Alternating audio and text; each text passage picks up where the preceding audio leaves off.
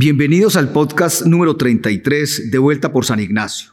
Les habla Hernando Gómez y hoy tenemos a Víctor Ortiz, antropólogo con estudios en arquitectura e historia. Muy bienvenidos. Todos vamos de vuelta por San Ignacio. El podcast que cuenta historias, que colorea calles y dibuja personajes de este distrito en el centro de Medellín. De vuelta por San Ignacio, un espacio patrocinado por Grupo Argos, inversiones que transforman.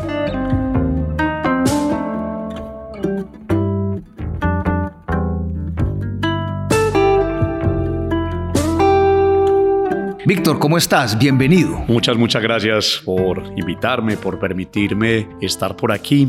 Mi hombre Hernando, como dice el comentarista deportivo, haciendo una de las cosas que más me gusta en la vida, contar historias. Qué rico. Hoy gozaremos mucho estos 25 minutos que conversaremos contigo y yo quiero comenzar diciendo lo siguiente. El hecho de que tú seas antropólogo con estudios en historia y en arquitectura es muy significativo para el momento en que estamos. Nosotros estamos celebrando o cumpliendo cinco años del proyecto San Ignacio Patrimonio, Cultura y Educación y un año de haber sido decretados distrito. Pero lo digo es porque este proyecto fue, digamos, armado, discutido, pensado, no solamente con presencia de arquitectos o urbanistas, sino de antropólogos. La mayoría de los que participaron en las mesas de discusión y de trabajo eran de las ciencias sociales, entre ellos antropólogos. Contanos un poquito por qué la antropología y el urbanismo se relacionan. Cuando tú estudias el diseñar casas, el diseñar habitáculos, el tener un acercamiento al diseño de las ciudades, te vas dando cuenta que ellas, las ciudades, son un reflejo de la sociedad, son un reflejo de la cultura. Entonces, ¿por qué no estudiar la cultura? Entonces es ahí donde llego yo a la antropología. Comenzar a estudiar la historia de la cultura, comenzar a estudiar el desarrollo cultural de la humanidad y por supuesto comenzar a enamorarme aún más de la historia local. Entonces ver que los estudios en arquitectura me permitían un acercamiento muy grande a la antropología con lo holístico y lo enorme de los temas que ella aborda, pero darme cuenta que se urge y se sigue teniendo urgencia en narrar nuestra historia local. Entonces allí comienzo yo con una pasión, yo lo reconozco, yo siento pasión por la historia de mi ciudad, de mi región y de mi país, enfocado a algunos personajes, a un momento histórico. Y es allí entonces como, si me lo permites Hernando y si me lo permiten quien nos está escuchando, pues los ojos de la Academia Antioqueña de Historia reconocen en mí esos valores de investigación y esos valores de divulgación histórica y me hace orgulloso miembro de esa institución tan querida en la región. Víctor, acabas de tocar dos temas que quiero pues resaltar. El primero, la Academia Antioqueña de Historia es uno de nuestros grandes aliados. Este año hemos logrado estar juntos en este proyecto San Ignacio. Ya hemos tenido seminarios, trabajos, documentos y son personas muy valiosas para los que nos están escuchando. Curiosamente, la Academia Antioqueña de Historia está ubicada en el Parque del Periodista y es bien interesante. Los invito a que vayan a esa bella casa. Uno entra y es como entrar como a otra dimensión, llena de libros, de planos, de historia, es muy bella. Lo segundo es que tú hablas de la antropología, del urbanismo y de la arquitectura y mm, cuando hablas estás describiendo al proyecto San Ignacio. El proyecto San Ignacio cree y está basado en el espacio público en su gran mayoría. Pensamos que el espacio público es el eje de la convivencia, es el sitio de la cultura, es el sitio para reconocer el patrimonio y, por qué no decirlo, es el sitio de la educación porque el espacio público debe ser unas aulas, digamos, a cielo abierto de estas universidades y colegios que están en, San Ignacio. No sé si tú sabías, Víctor, que aquí tenemos alrededor de 68 instituciones educativas de las cuales de entre 100, 120, 130 mil estudiantes entran todos los días a este territorio. No sé si lo sabías. Claro que sí, como una enorme Sorbona también, si lo podríamos decir. Hernando, quiero resaltar que mencionaste a la Academia Antioqueña de Historia y que las personas que vivimos en las últimas décadas de este tiempo, pues sabemos que eso se llama el Parque del Periodista. Pero poco sabemos que frente a la casa, que alguna vez fue la casa de don Luis López de Mesa, está lo que llamaron los medellinenses de alguna época la calle del Chumbimbo.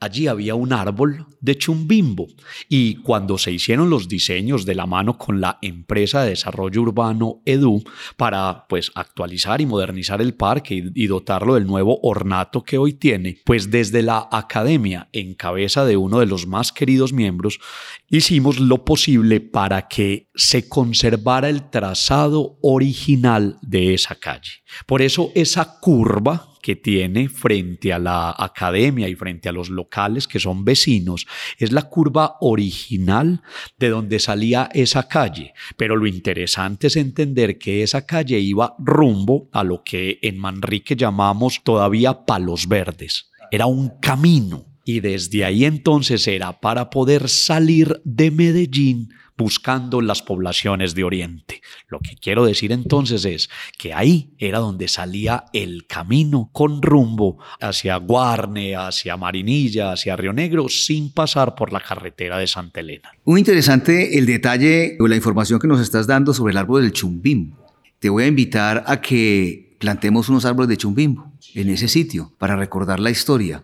El árbol de Chumbimbo últimamente he oído, hay personas con mucho deseo de volver a plantar ese árbol. ¿Conoces algo de la historia de ese árbol o de la importancia de ese árbol o de ese fruto? Hace parte de incluso la antigua dieta de nuestros tatarabuelos, de nuestros bisabuelos, que siendo pequeños y que con pantalón cortico y casi descalzos iban a paseos a la quebrada Santa Elena, a los charcos, a comer chumbimbos. Y otro que les propongo también, Hernando, y quienes nos escuchan, chachafrutos. Yo soy un hombre de 42 años y he querido probar el chachafruto varias veces y varias veces no he podido o porque está verde o porque no se consigue. Bueno, y gratis no es que hay transportes chachafruto. Me imagino que viene de ahí pues el... Por supuesto, una cosa tiene flota. que ver con la otra. Y hablando de los caminos hacia el oriente y demás, pues San Ignacio está, y lo decías ahora antes de la grabación, San Ignacio está ubicado cuando era 1800 pues, estamos bordeando el 1800, aquí no había absolutamente nada, eran campos, las casas estaban pues más hacia la Candelaria, etcétera, y esta era la salida por Buenos Aires. Sí, señor. ¿Qué tienes para contarnos sobre esa salida a Buenos Aires y por qué se llama Buenos Aires? Claro, claro que sí.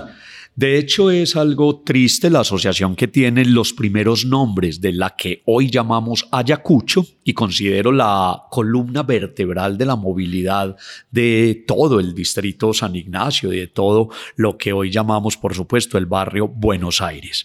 A ver, durante mucho tiempo esa fue la calle más larga de Medellín. Hagamos también otra claridad. Antes de la llegada de la nomenclatura moderna, donde carreras y calles tienen que ver con su orientación, las carreras son norte-sur, sur-norte, mientras que las calles son oriente-occidente, occidente-oriente, antes a todo se le llamaba calle. La calle del comercio, la calle de la Alameda, el carreteable de no sé qué, pero todas eran calles. A este Ayacucho, coincidencialmente, le llamaban la calle de la amargura porque Señor. muchas veces salían los entierros o desde la cercana iglesia de San José o directamente desde la iglesia de la Candelaria en el Parque de Berrío, antes Plaza Mayor, rumbo a nuestro segundo cementerio, ubicado también aquí en el distrito. Estás tocando ese tema muy importante porque el cementerio San Lorenzo es una de las joyas, digámoslo así, patrimoniales de la ciudad y bueno, está conectado con la plazuela San Ignacio, con el camino de Guanteros. Claro, entonces también otros de esos entierros salían de aquí, de la iglesia de San Ignacio, antes iglesia de los franciscanos, rumbo a eso. Entonces la gente se paraba a margen y margen a ver pasar los entierros, los sepelios y por eso calle de la amargura.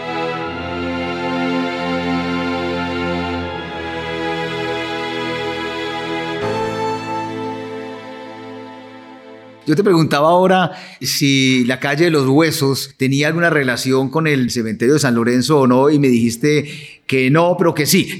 Cuéntanos un poco ese tema. Venga, dejemos esta ventana abierta de los huesos. Cierro la ventana de Ayacucho. Luego fue llamado Camino a Miraflores por la hacienda Miraflores de don Carlos Coriolano Amador. Luego llegó 1910 y para celebrar un centenario de nuestra independencia es donde le pusimos Batalla de Ayacucho para poder recordar uno de esos momentos independentistas. Entonces mira que Ayacucho como eje ha tenido varios nombres y varias denominaciones. Buenos Aires, me preguntaste ahorita, el nombre de Buenos Aires nada tiene que ver con la capital de Argentina, absolutamente nada. Rápidamente, pues la ciudad era insalubre, no había acueducto, la gente iba por el agua a las quebradas o a fuentes públicas y los excrementos de los humanos se mezclaban con los excrementos de los animales en plena calle.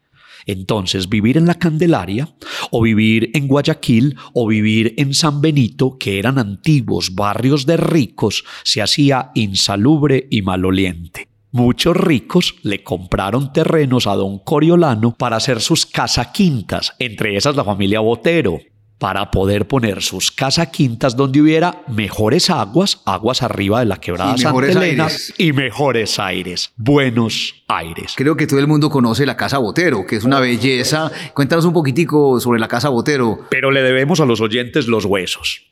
sí, señor.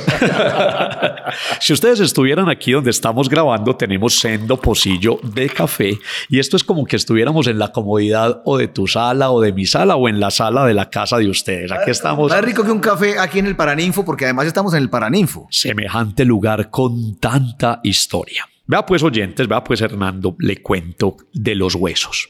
Resulta que la plaza de mercado cubierto de Guayaquil, que luego la llamamos Plaza de Cisneros, y un sector de él le dio un peyorativo a manera de nombre en sus últimos años, el Pedrero. Es donde hoy tenemos la Plaza de las Luces o Parque de las Luces. Allí estaba esa plaza de mercado. Muy cerca hubo un matadero. En Medellín sabían que había carne fresca porque la sangre del degüello la tiraban al río. Entonces cuando el río se manchaba de rojo por la sangre, la gente sabía que había carne fresca. Tener entonces carne fresca era importantísimo porque no había refrigeración. Pagar un local en la plaza era costoso. Pagar un local cerca a la plaza era costoso, mientras que si nos ubicamos, la calle Los Huesos está a más o menos cuadra y media de la antigua plaza. Allí era más barato y muchos carniceros pusieron su local en ese lugar porque además ahí salían muchas rutas de buses hacia los barrios o incluso a otros municipios de Antioquia. Con su tronco y su hacha afuera del local. Llena de moscos.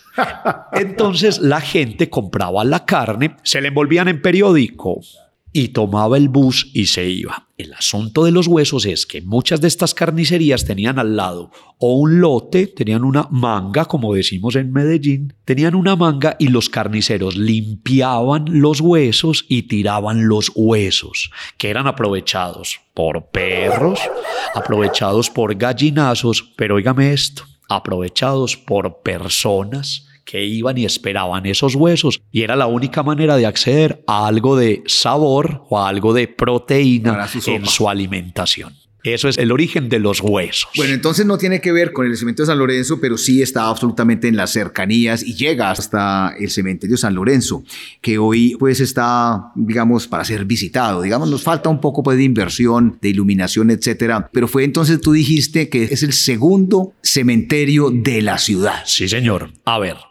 antes los muertos católicos, judeocristianos y católicos, estaban en las iglesias. En las iglesias era el lugar donde se enterraba la gente. Por eso el uso del incienso durante muchas de las ceremonias para disimular la putrefacción de los cadáveres. Las iglesias eran lugares insalubres de focos de infección. Entonces, si tú hacías buenos tributos, aquí no estoy queriendo polemizar con nadie acerca del papel de la iglesia, de hecho, sobra la aclaración, pero yo soy católico, pero si tú eras muy buen benefactor, tus muertos estaban más cerca del altar. Por eso las principales familias todavía lo podemos ver en lugares como Cartagena, en las iglesias de Cartagena, los más ricos de la Cartagena colonial están enterrados cerca al altar. Pero Carlos V, rey de España, todavía dependíamos de su majestad el rey y de sus voluntades. manda una real cédula de cumplimiento inmediato. Construcción de cementerios. Cementerio viene de dormitorio, el lugar donde los muertos duermen a la espera del juicio final. Por eso un ataúd es como una camita y por eso tiene almohadita. Y por eso antes les ponían unas mantas que parecía una cobijita. Discúlpenme los diminutivos, pero es para que se hagan una idea. O sea, Víctor, que el cementerio de San Lorenzo fue importante, digámoslo así, o protagónico en el siglo XIX. Y viene ya en el siglo XX el cementerio de San Pedro. Siglo XIX también, Hernando. Mira, te explico. Carlos V dice, hay que hacer cementerios en extramuros. Ah, sí, perdón, no finales, como en 1860. 1842. Muy bien. Carlos V dice, hay que hacer cementerios en extramuros. Medellín no fue amurallada muchos cementerios del mundo hispano, ¿cierto? De la corona española, pues eran ciudades amuralladas. El cementerio tenía que estar por fuera de las murallas para proteger la salud pública. Por eso se decía en extramuros. Por eso todavía nuestros abuelos dicen eso es un extramuro para referirse a algo que queda muy lejos de la ciudad. Qué bonito esa historia de extramuros, ¿no? Claro, lo que está afuera de los muros. De la ciudad. Porque las Entonces, se cercaban con los muros. Claro, nuestro primer cementerio lo podemos ubicar posiblemente muy cerca del hoy Parque de Berrío, muy muy cerca en Juanambú con Bolívar y Carabobo o nuestro primer cementerio también se puede ubicar donde hoy tenemos la iglesia de San Benito. Nuestro segundo cementerio del que estamos hablando es del año 1828 y lleva el nombre de nuestro primer patrono, San Lorenzo. Por eso alguno de los nombres de Medellín en su historia fue San Lorenzo de Aburrá, sitio de San Lorenzo de Aburrá o poblado de San Lorenzo de Aburrá, dos momentos históricos. Pero ya los ricos de Medellín dicen que ellos no se quieren enterrar con los pobres. Es por eso que los ricos de Medellín no querían enterrarse en San Lorenzo y construyen el primer cementerio privado del país el cementerio San Pedro, 1842, en los extramuros de Medellín. Estamos de vuelta por San Ignacio, nuestro distrito patrimonial, cultural y educativo. Víctor, voy a, pasar de bando para no quedarnos en los cementerios que me parece absolutamente interesante y a los que nos oyen los invito a que vayan pues, a visitar no solo a San Lorenzo, sino a San Pedro. Son dos cementerios bellísimos que hablan de la cultura, del momento, de cómo era la sociedad. En fin, es bien, bien interesante, inclusive cómo es al día de hoy. Es bien interesante el cementerio de San Pedro. Pero pasemos, digamos, de la muerte a la vida y pasemos a los claustros y nuevamente regresemos a, este San Ignacio, a este corazón de San Ignacio. Estamos en uno de los patios de lo que llaman Paraninfo, que realmente el Paraninfo es un aula, ahorita podemos hablar de ello, pero con ese nombre es lo que se conoce este gran edificio de la Universidad de Antioquia, que la primera piedra, digámoslo así, fue en 1803. Entonces, aquí en este territorio hay siete claustros que la gente no los conoce. Y tú hablabas ahora algo que es muy bello, quiero que lo repitas, y es que claustro es patio y que los patios son árabes. Cuéntanos un poco, primero, de ese origen de la palabra claustro, de esa historia, y pasemos a los siete claustros que tenemos en nuestro territorio. Claro que sí, Hernando. Amigos, la ciudad terminaba aquí, donde estoy, en el Paraninfo, en los edificios del Colegio de Antioquia, el claustro de los franciscanos, hoy claustro San Ignacio. Detrás de la iglesia ya no había más como decían los viejos, viejos con todo el cariño y respeto, eran mangas. Este lugar es importante entenderlo por una de las esculturas que tenemos afuera. Es que ahí está el general Santander. Y el general Santander no está ahí como un héroe de la independencia. Por supuesto, hay que recordar su papel independentista tan grande, pero el general Santander es quien, bajo su administración, en lo que ya era una recién nacida nación, dice que hay que hacer colegios, que hay que comenzar a educar a los indios, así se hablaba en la época, a los negros, pero también a los criollos y a una nueva élite intelectual. Por eso es que se crea el Colegio de Antioquia, en un claustro.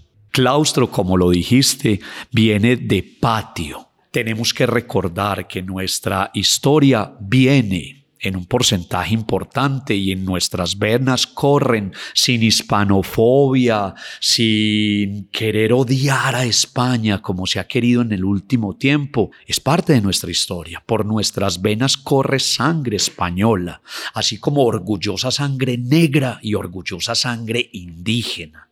Los españoles entonces fueron ocupados 800 años, 8 siglos por los árabes, que nos dejaron gran parte de la cultura. Por supuesto yo no sé árabe, mi pronunciación será pésima, pero kitara es guitarra para poder hablar del mismo instrumento. Gran parte de las palabras que usamos vienen del árabe. Es que a ver, Hernando, y quienes nos oyen, nuestro centro administrativo se llama La Alpujarra. Una de las calles de la ciudad es La Alhambra que viene de toda la ocupación árabe en una ciudad como Granada. La Alpujarra es una zona de Granada. Claro, la fortaleza palatina de la Alhambra, ¿cierto? Está allí en la ciudad de Granada. Y el lugar de gobierno y el lugar desde donde se vigila es una alpujarra, lo mismo que un alcázar. Aquí tenemos el barrio Los Alcázares. Eso es árabe y está entre nosotros. Entre otras, Víctor, vamos a seguir con los claustros, pero ya que estás hablando de esto, te quiero recordar que nosotros tenemos un símbolo que nos representa. Sí. Nos representa y nos une. Sí, y es la baldosa San Ignacio, que es multicolor, que es muy bella, que tiene un significado muy profundo. Pues y la baldosa es árabe. completamente árabe, completamente de la apuesta y de los aportes que hicieron los árabes a la arquitectura y al diseño interior en la arquitectura. y a la cultura española. Y de la cultura española viene aquí a la Nueva Granada, en particular pues a Antioquia. Nuestros patios de las antiguas casas de nuestros abuelos, todas tenían la baldosa. Por no supuesto. solamente la baldosa en el piso, sino la baldosa en las paredes. bien Claro que sí. Claustro, patio. En la arquitectura mozárabe, en la arquitectura árabe, en la arquitectura morisca, todo gira alrededor del patio. Y en el patio tiene que haber agua. Y en la entrada a la casa también debe haber agua, que lo que comúnmente llamábamos un lavapatas. Uno llegaba de la España hay calle. un sitio que se llama Lavapiés, Claro. ¿no? En Madrid. claro.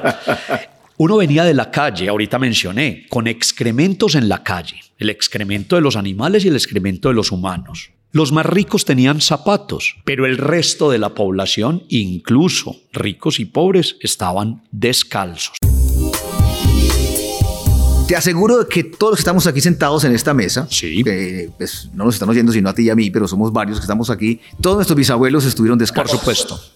Pues todos tenemos una foto de nuestros antepasados donde estaban descalzos. Ricos y pobres. Así es. Había zapatos para los domingos. De ahí Exacto. heredamos el dominguero. el zapato dominguero, porque a, a la misa se había que ir lo mejor posible. Y cuando le crecían a uno las paticas, los piecitos, el zapato lo descubrían adelante, le descubrían los dedos, lo cortaban para que los dedos balconearan y esos zapaticos servían de hermanito en hermanito había agua afuera en una pequeña pileta para que cuando llegaras te lavaras los pies, incluso tu esposa te lavara los pies para poder entrar. Eso es una práctica de las mezquitas, del mundo musulmán. Vos te tenés que lavar y estar limpio para la oración. Entonces miren cómo eso se transforma a los usos que tienen entonces el día a día de la cotidianidad de lo que fueron las casas coloniales y las casas de la arquitectura de la colonización antioqueña. Aquí en el distrito San Ignacio todavía hay casas con patio interior que se ve el lugar o donde estuvo la fuente o todavía conservan la fuente. Y también hay casas en San Ignacio con baños de inmersión. Baño de inmersión, nada más judío que un baño de inmersión. Hay varias casas aquí en San Ignacio que todavía conservan esos baños de inmersión. Volvamos a esto, es que conversamos mucho. Claustro es entonces patio alrededor del agua. Era para la habitación, para la vivienda, pero luego, pues aquí, como tú los mencionas, tú los tienes en la memoria, yo no tengo los siete nombres en mi memoria, pero estos siete claustros permitieron la educación de toda una élite que escribió gran parte del conocimiento antioqueño para Colombia y llevemos las proporciones para el mundo dentro de estas aulas. O sea, estar en el Paraninfo es un contacto directo con la historia, es un contacto directo con las gentes que se formaron y se siguen formando.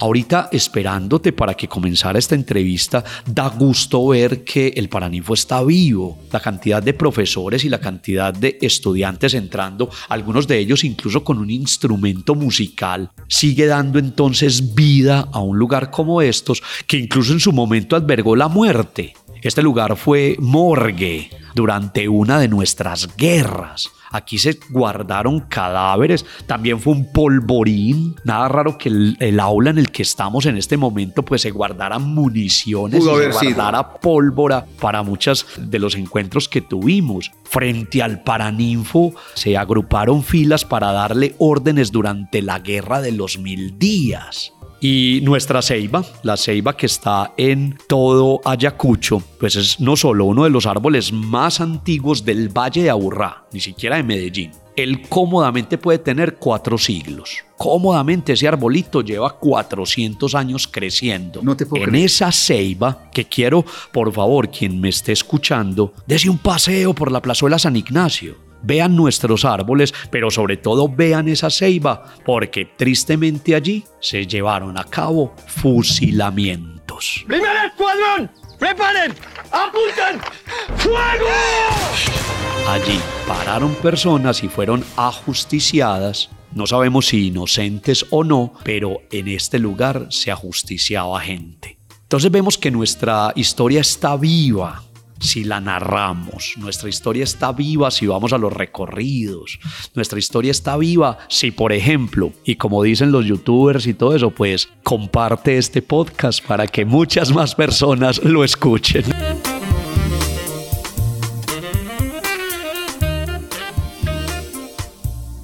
Víctor, vamos a invitar a la gente a un recorrido por los claustros.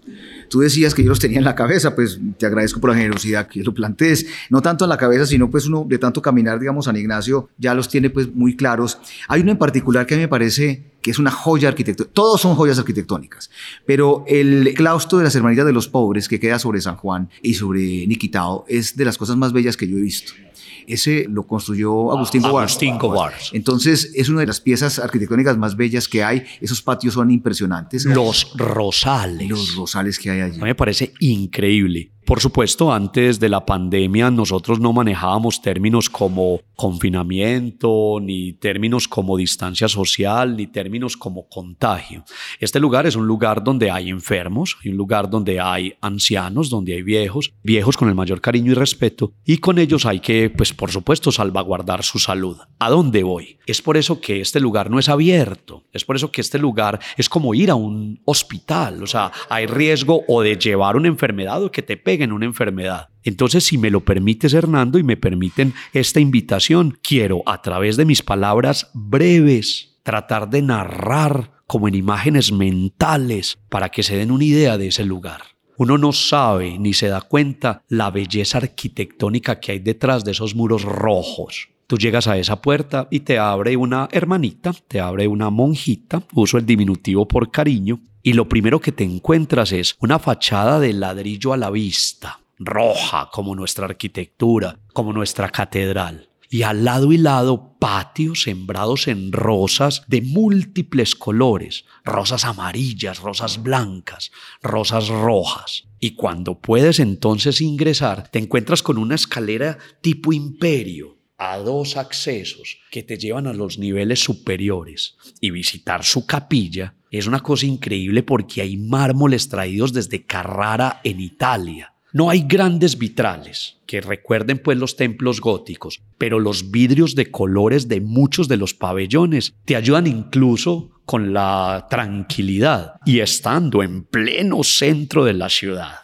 el silencio es abrumador. Oírte como te expresas de este claustro, pues primero me dan ganas a mí de volver y de llevar a, a, muchas otras personas y lo antoja uno no solo visitar este claustro, sino todos los que hay. Los voy a mencionar rápidamente de la presentación que hoy lo tiene la policía, que creo que es una oportunidad muy grande para la ciudad, tratar de que la policía tenga otro sitio y ese sea un palacio de la cultura, por decirlo así. Cuando pasen por la entrada, no sobre la oriental, ahí hay eh, una gran puerta y está salvaguardada por un vidrio. Ellos son muy atentos. Si tú les pides permiso mirar a través del vidrio, puedes ver la anunciación de la Virgen María o de la Niña María, obra de Francisco Antonio Cano. Es un lienzo pegado a la pared. Qué triste.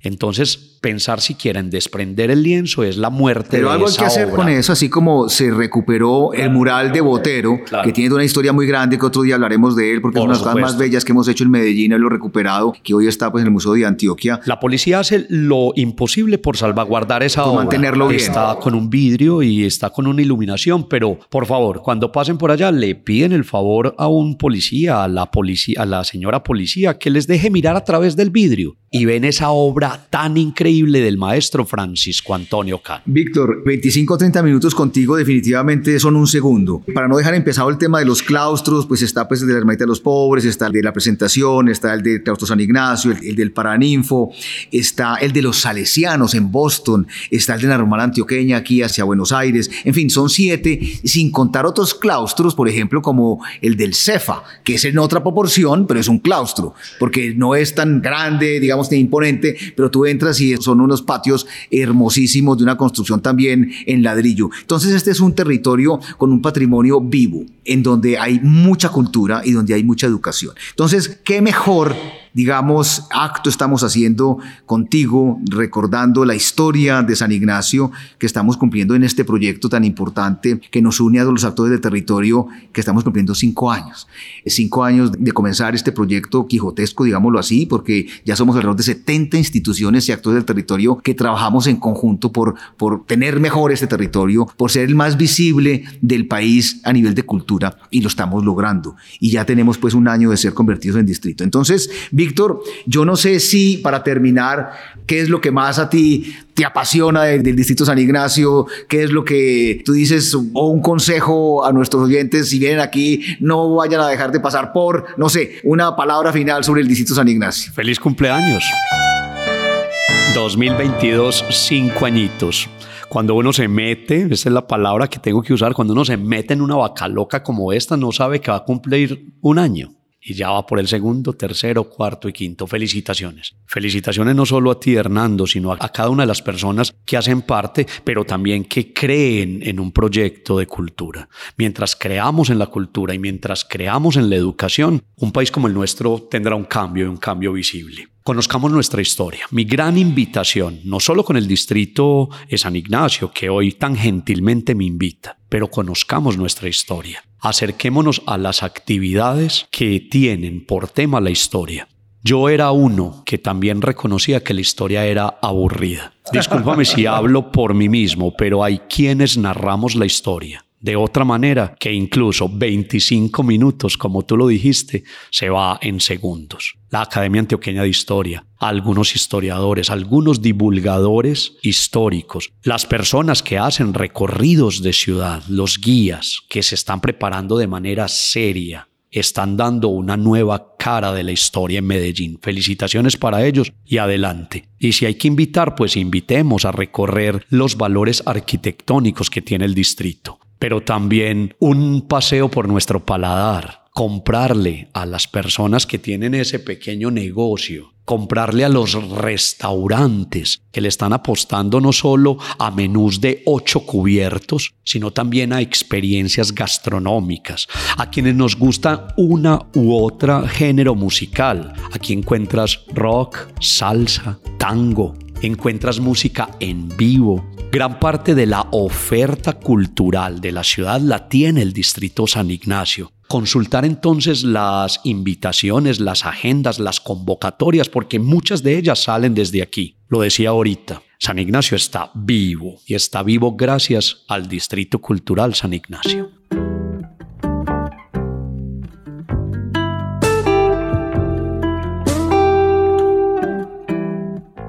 Hombre, Víctor, mil gracias. Pues este no me esperaba las felicitaciones por el cumpleaños que se extiende a todo este territorio y a todos estos 70 aliados que tenemos en este bello sitio de la ciudad yo quisiera tenerte nuevamente en unos meses, porque yo pienso que la historia no se acaba aquí. Se nos quedaron muchos temas, el tema del agua, la A que tú hablabas, en fin, las quebradas, miles, miles de cosas que... Los boteros. los boteros. muchas, muchas cosas, historias muy lindas que nos contaste por fuera del micrófono que tienen que ver con San Ignacio. Entonces te agradecemos mucho que hayas venido, que nos hayas aceptado este delicioso café que nos tomamos. Sí, señor. y, y bueno. Un café de aquí, del distrito San Ignacio. Hernando, pues para despedirme, como me enseñaron en mi casa. Mi Dios les pague. Muchas gracias. Yo soy Víctor Ortiz y arrieros somos y en el camino nos encontraremos.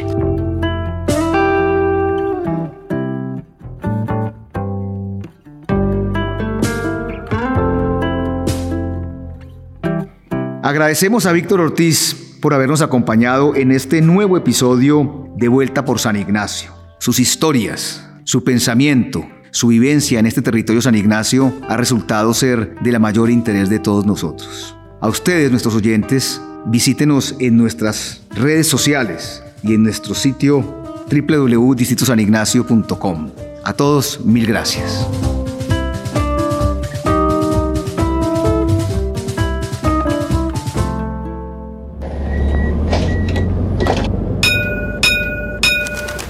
San Ignacio Patrimonio, Cultura y Educación. Un proyecto impulsado por Grupo Argos, con fama, Pro Antioquia, Universidad de Antioquia y Alcaldía de Medellín. De vuelta muy pronto.